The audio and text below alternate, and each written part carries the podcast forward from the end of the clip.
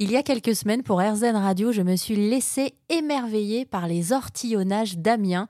Les ortillonnages, ce sont des jardins flottants que l'on peut découvrir en barque ou à pied. Certains sont cultivés par des maraîchers que l'on appelle les ortillons et chaque année est organisé là-bas un festival, le Festival des ortillonnages d'Amiens. J'ai pu discuter avec Gilbert Filinger, qui est le fondateur et directeur de ce festival. Je l'ai, imaginé, je l'ai, je l'ai pensé, je l'ai fait naître. Euh, voilà c'était puis c'était une expérience un peu euh, assez comme ça unique, hein, puisque de, faire un festival visitable en, bateau et puis de, transporter, de construire, de, de tout faire euh, sur des îles, c'était un pari.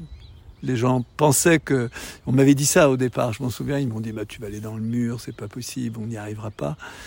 Mais moi, je pensais que c'était une manière justement différente des autres festivals de présenter de l'art dans l'espace public et dans un site absolument euh, magnifique.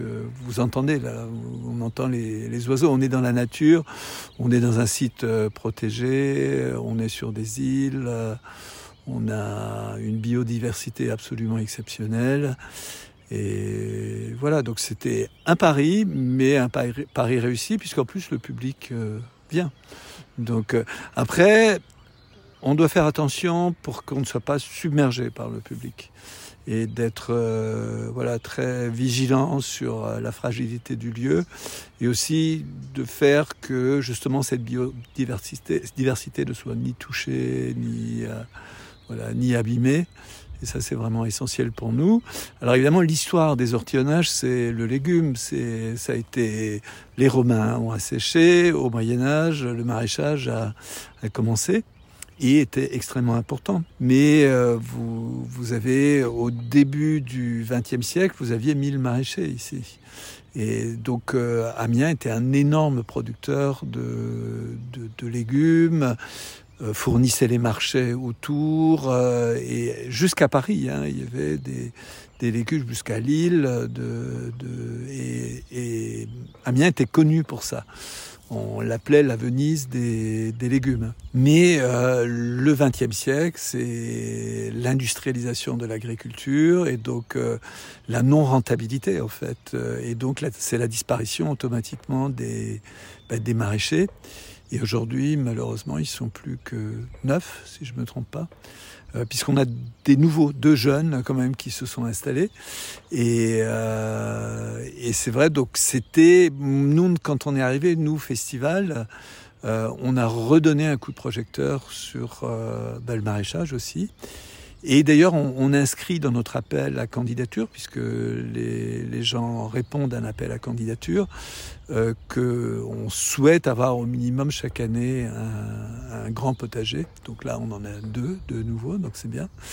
Et donc on intègre et donc on, disons, on demande aux paysagistes aussi d'avoir cette pensée dans ce sens-là. Et nous, ça nous permet, en dehors de, voilà, des visiteurs qui viennent, qui voient des œuvres d'art, qui se promènent, qui voient aussi le, paysage, mais de mener un vrai travail euh, pédagogique auprès des gamins sur euh, qu'est-ce que c'est le, manger. Voilà, d'aujourd'hui, qu'est-ce qu'on peut, puisque on, se rend compte, les gamins connaissent pas les légumes, ne connaissent rien, et on a une vraie pédagogie qu'on peut mener. Donc, on a un travail de médiation qui est fait pendant tout le festival. Euh, et donc ça, c'est vraiment important. On parle des circuits courts, on, voilà, on parle de la permaculture, et on peut aborder par le biais de ce festival beaucoup de sujets. Là, vous avez visité tout à l'heure euh, l'île euh, faite par les Polonais. Ils sont très affectés par ce qui se passe en Ukraine, je pense beaucoup plus que nous, puisqu'ils ont des millions de, de, de migrants et qu'ils qu ont accueilli formidablement, puisque moi j'ai été en Pologne et j'ai vu l'accueil qu'avaient eu ces gens.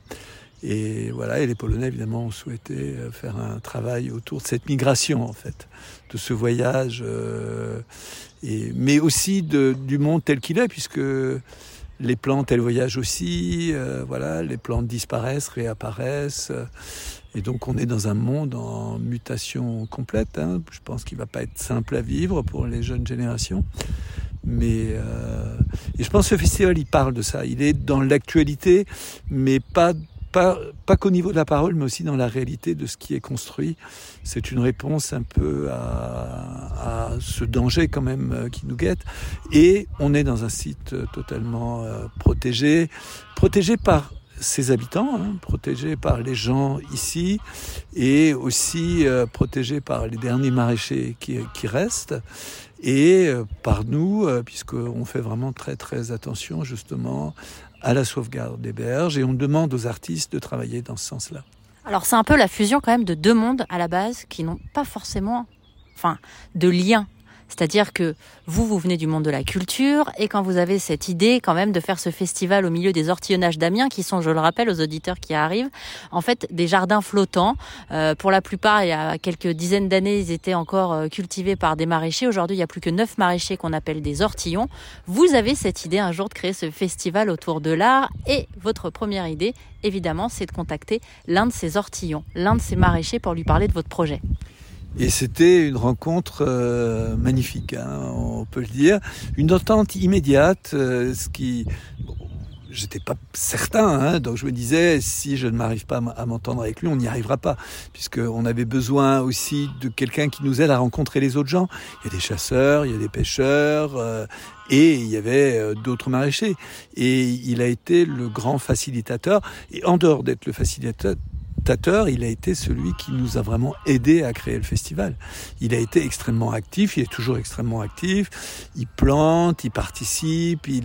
Souvent quand les, équipes arrivent et qu'elles sont un peu perdues hein, devant ce, cette luxuriance, je dirais, de, de paysage, mais aussi euh, on a des périodes comme ce qui vient de nous arriver où l'eau nous est tombée sur la tête pendant des semaines. Hein. Il a plu, il a plu, il a plu, et il est d'un véritable conseil. Il aide, il ramène des plantes, il aide à planter. Donc il est vraiment le, le compagnon de route euh, idéal. Et donc c'est une, c'est une très belle histoire à ce niveau-là. Alors, il s'appelle Francis, cet ortillon, et on l'écoute, lui, raconter sa version de l'histoire. Alors, euh, bon, moi, j'ai eu un, un, coup de téléphone, enfin plusieurs coups de téléphone, et j'étais long à répondre, très long à répondre, en courant novembre. Puis un jour, je dis à ma femme, je dis, bon, tiens, je vais quand même répondre à cette personne. Donc, j'ai appelé la personne qui s'appelait le nom de Gilbert Félinger, qui était directeur de la Maison de la Culture. Il m'a expliqué au téléphone un peu le, pro, le projet. Je lui ai dit, bon, ben écoutez, moi, je ne suis pas un homme a parlé longtemps au téléphone, j'aime bien venir sur le terrain. On s'est pris rendez-vous, on a pris rendez-vous, donc c'était ça, c'était un vendredi, un, soir du mois de novembre.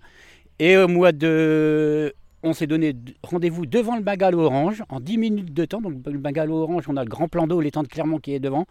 En 10 minutes de temps, il m'a expliqué le projet j'ai dit je pars avec vous. Francis, que vous entendrez davantage dans les semaines qui viennent sur RZN Radio. Francis, qui est donc ortillon et qui fait partie des neuf maraîchers qui cultivent encore les jardins flottants d'Amiens que l'on appelle les ortillonnages.